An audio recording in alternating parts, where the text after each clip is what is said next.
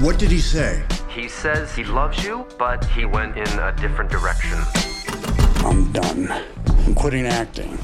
Ah, man, I'm driving through the hills. I'm sorry. One more time. We got another offer. It's a million bucks. It's to attend a wealthy gentleman's birthday party. The guy that owns this house, what's his name? Javi. Javi. Mr. Cage. Excuse me. Is Javi going to want me to, uh, you know? I'm not sure I understand. Look, it's Javi. I am Javi. Paco León, ¿qué tal? Buenos días. Buenos días. ¿Cómo estás? Buenos días y calurosos días. Muy bien. Sí, sí, la ola de calor dura ya una semana. ¿Tú- ¿Cómo lo llevas? Pues yo muy bien. Riéndome, los sevillanos estamos eh, eh, diseñados y, está- y- y somos superiores al resto de, de la humanidad en este sentido. Programados para el baile, como decía la canción, ¿no? Sí, sí, sí. Bueno, eh, estamos aquí eh, para eh, hablar de una película que, que yo- yo no sé, mm, cuando te llegó esta oferta, esta propuesta, ¿qué pensaste? Pensé que era una locura. Bueno, me llegó la, la- propuesta de hacer un casting que, que yo normalmente digo que no, porque no hablo inglés y no me. eh, pero en esta ocasión insistieron más de la cuenta y también Antonio Abledo, mi representante, dijo: no, hazlo. Y entonces, bueno, pues estaba yo en la playa y me hice una self-tape y. Y creo que me cogieron porque al, al director le hizo mucha gracia durante la escena principal del personaje donde el mafioso eh, se presenta y se desvela como tal.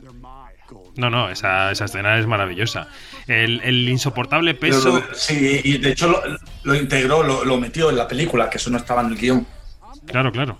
No digo, iba a citar el título, el, el insoportable peso de un talento descomunal, que en este caso es el de Nicolas Cage. Eh, ¿cómo es, ¿Y cómo es él en la distancia corta? ¿Y cómo es él? Pues Nicolas Cage es. mm, es. Para empezar, es modo leyenda 24 horas, que a mí me parecía mm, increíble que estuviera a, a- a 40 grados en Dubrovnik con pantalón de cuero, chaqueta de cuero y gafas de sol, como si estuviera en, en, en- en- en Living Las Vegas. Eh, y decía, pero, hostia, ¿sabes? No, no, no hay otro Nicolas Cage. No, no, él es, es Nicolas Cage, personaje, ¿sabes? De 24 horas y estaba ahí como. Me parecía alucinante. Y es muy. Lo que me sorprendió es que es súper aplicado y súper mm, eh, metódico, profesional, ¿sabes? De, incluso, ¿sabes? Mm, obsesivo del trabajo, se sabía el texto de toda la película antes de empezar, tenía, mm, no sé, me parecía que, era, que era eh, un loco y es un loco porque es bastante especial, pero, eh, pero un loco de, de esos de, de, metódicos. Pensaba que iba a ser como más caótico, ¿sabes? O, o más eh, temperamental y no, no, no, lo tiene todo medidísimo. Mm. Pero hay que, ser, Medidísimo. hay que ser bastante leyenda eh, para ironizar sobre ti mismo como él hace en esta película, ¿no? Hombre, era, era, era complicado. Sobre todo, eh, me acuerdo yo las, las, las discusiones de actor-director con, con Tom, con el director, porque el, direc- el director escribió el guion y entonces el personaje, el guionista y el director saben mucho más del personaje que nadie. Claro. Pero en este caso, yo soy el personaje. Nicolás, que yo decía, ¿me vas a decir cómo soy yo? y decía, sí, porque tú no eres tú, es el personaje que yo he creado. Es una imagen, ¿sabes? De un Nicolas Cage que es un personaje. Y ese personaje lo he creado yo. Y entonces era como, uh, ¿sabes? De hasta qué punto Nicolas Cage de la película es, es Nicolas Cage de verdad y entonces hasta qué punto... Y, era complicado, pero sí, efectivamente creo que es un, un signo de inteligencia autoparodiarse y reírse de, de, miserias que tiene Nicolas Cage como podríamos tener cualquiera, ¿no? Pero eh, en este caso, siendo Nicolas Cage, pues tiene más mérito. Mm. Y para ti como actor y también como director, ¿cómo fue ese contacto con... Iba a decir con Hollywood, pero no sé si es exactamente Hollywood, con un cine... eh, con- Sí, con otras sí, hechuras sí. eh, distintas a las, a las nuestras, ¿no? ¿Cómo fue ese contacto? Claro, yo cuando me enteré que esta película tiene un presupuesto, ahora no me acuerdo, pero de 60 millones de dólares, digo, hostia. Lo que haría yo con eso, ¿no?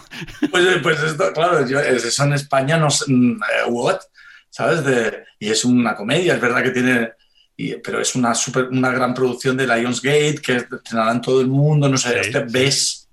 Después a la hora de rodar tienen los mismos mecanismos y, y, y fue, y aunque no me enteraba nada de inglés, porque no me enteraba de nada, de repente había la mascarilla, lo complicaba todo mucho y de repente decía el director desde el, co- desde el combo, keep rolling, where the camera is there, come to okay, Paco.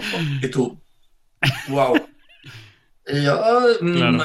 y Nicolas Cage así mirándome como, nene, tira, ¿vale? Claro. Y yo que no sé qué me ha dicho, o sea, no tengo ni idea, no tengo ni idea de lo que... Y era, o sea, de, de- de muchos momentos de quererte morir, decir que se abra la tierra ahora mismo y que me trague. Pero después también había muchas cosas que se, se sentían porque yo no sabía inglés, pero sabía estar en un rodaje y es lo mismo. ¿Y en qué se Todo nota, bien. Paco, ese presupuesto? Porque tú dices, bueno, al final un rodaje es un rodaje, ¿no? Con cuatro perras o con 60 millones. ¿En qué se nota que ese dinero está, está ahí? En el catering. En las brochetas de fruta, ¿no? Claro, no, no, no, no, no. Tenían como una verbena. Tenía una verbena de food trucks con cosas, entonces tú ibas allí, allí hacen burritos, allí hacen veggie, allí hacen no sé cuánto, entonces, y tú podías comer lo que quisieras cuando, o sea, esto no, eso en España no se sabe, eso no, no tiene... Unas vamos, medias no noches de choped y para de contar. Medias, claro, esto de aquí no, eso no, eso no. Y también el control, no sé, había mucho, hay muchos medios, pero eh, sí, en equipos muy profesionales. También había más equipo español. El, el vestuario lo hizo Paco Delgado, que es un Sí, sí, vestuarista que trabaja hace tiempo en, en Hollywood y, y, y que te- también era guay reencontrarnos, ¿no? De repente ahora con Paco Delgado allí y, y haciendo y haciendo una película de esas, ¿no? Mm.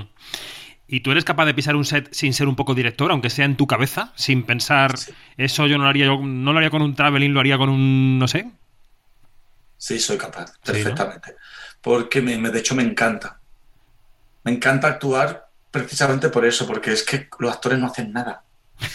Digo, lo, comparado con un Está quedando director, bien, está quedando bien, sí, sí, sí. los actores no hacen nada, no trabajan nada. Es que digo, dónde me pongo y, y te pones ahí. y No, nada, estoy exagerando, evidentemente que tiene mucha, que tenemos mucha responsabilidad y mucha presión y es difícil.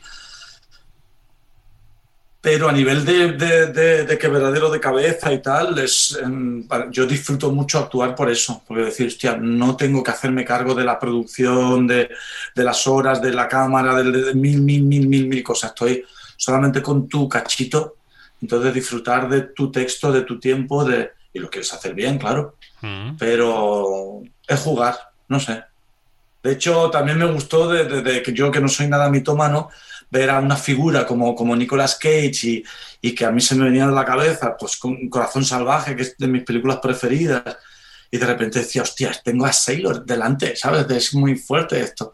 Y, y ver que es un que es un actor, que es un compañero, Mm. que tiene muy buenas formas, ¿sabes? Que es muy mm, cariñoso y, y- y muy colega en, en pequeñas cosas de trato, de, de- de que sabe mu- muchísimo del oficio y me doy cuenta de que yo también, que yo ya tengo muchas películas encima Claro. y que se me nota. Claro. ¿Y con Pedro?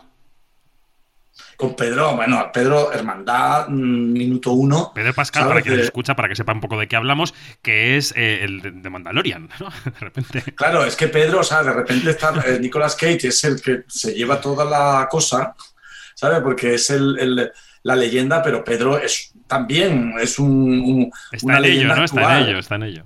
Está en ello, porque es un es un juego de tronos, un narco, es un Mandalorian, un, un Wonder Woman, un- está metido y hace construcciones de personajes increíbles. Y Pedro es un actor acojonante, acojonante. Pero para mí es mi primo, ¿sabes? O sea, de repente no había esa tensión que hay cuando ruedabas con, con- ruedas con, con, con Nicolas Cage Claro. sino al revés. Y él se ha portado como un príncipe porque me ayuda mucho, ha sido mi traductor personal. ¿Sabes? De repente Pedro era el, que hablaba en español en kilómetros a la redonda, así que, así que él me lo ha facilitado muchísimo, tengo mucho que agradecerle. Pues eh, Paco, nos vamos encontrando cada dos por tres porque afortunadamente para ti, para todos vas estrenando cosas, ¿no? Cada tanto tiempo. Y yo te voy preguntando por Rainbow cada vez que te veo, te digo, oye, ¿cómo va? ¿Y cómo va? ¿Y cómo va? ¿Lo vas cociendo? ¿Ya lo has terminado? Eh, ¿En qué estado está, Paco? Pues ya está hecha, ya está entregada. Parecía que no iba a acabar nunca porque ha tenido muchísimos procesos de, de postproducción así muy finos que yo normalmente no estoy acostumbrado porque tiene su, su FX, sus de estos digitales y, y, muy complejo de, mezclar de sonido y todo eso. Pero ya está hecha y, y creo que ha quedado muy bonita. ¿Y cuál es la Ahora, vida que le espera? ¿Le espera una vida de festivales? ¿Le espera una... no sé, ¿qué vida, qué vida quieres para ella? Pues mira, se va a estrenar en... en o sea, va a tener una vida... Eh, una distribución en salas y en plataformas, casi al mismo tiempo. Y esto es bastante, como sabes, insólito. Netflix ha hecho cosas parecidas con directores buenos, Mm. -hmm. como um, Cuarón, Sorrentino y... Los de tu liga. Y, exactamente. Y entonces, pues, eh, pues en España no habían hecho esto y ahora han, eh, han va, se va a estrenar en, en salas y, y, muy pronto en, en, en plataformas. Así que, que, la idea jugada... es simultanear y practicar esto que yo ya hace 10 años con Carmina y Os Revienta investigábamos y de repente que es la multiplataforma y cuando en esa época nadie daba un duro porque la gente pagara por ver contenido audiovisual, imagínate lo que ha cambiado el cuento. Ahora todo el mundo tenemos siete, eh, siete plataformas, ¿sabes? De, y, sigue, y, y, la gente sigue yendo al cine, más o menos. Mm. Hay dos personas a las que hay que darles la razón de aquella época, no, no en mi caso, que yo sí os creía que erais Sales de la Iglesia y tú. Los dos hablabais de, de Internet, hablabais del futuro, hablabais de la, la, hibridación de los contenidos y aquí estáis, ¿no? Pero no quería dejar pasar lo de Netflix porque tú sabes lo que hace Netflix con estos directores, con, con Cuarón y con Sorrentino, que es que los lleva primero a Venecia, por ejemplo. Pues en este caso no será Venecia. Chan, chan, chan. bueno, un gran festival, un gran festival de categoría A nos vale. Claro, pues ya está. Tú atacabos y yo no voy a decir nada. Pues muy Ya bien. Pues, pues nos vemos a la vuelta de las vacaciones, Paco León. Vale, a la vuelta de verano nos vemos. Bueno, muy bien. Pues Paco León, ha sido un placer. Muchísimas gracias. Espero que vaya todo muy bien eh, y, y que vaya muy bien también esta, este peso insoportable en la taquilla. A ver si en la cartelera, digamos, tiramos un poco de la gente, ¿no? Que, que deje de ver solo Vale. dinosaurios y, y a Tom Cruise. Pues sí, pues sí. Ojalá. Gracias, Debbie. Un abrazo fuerte. Chao. Hasta luego.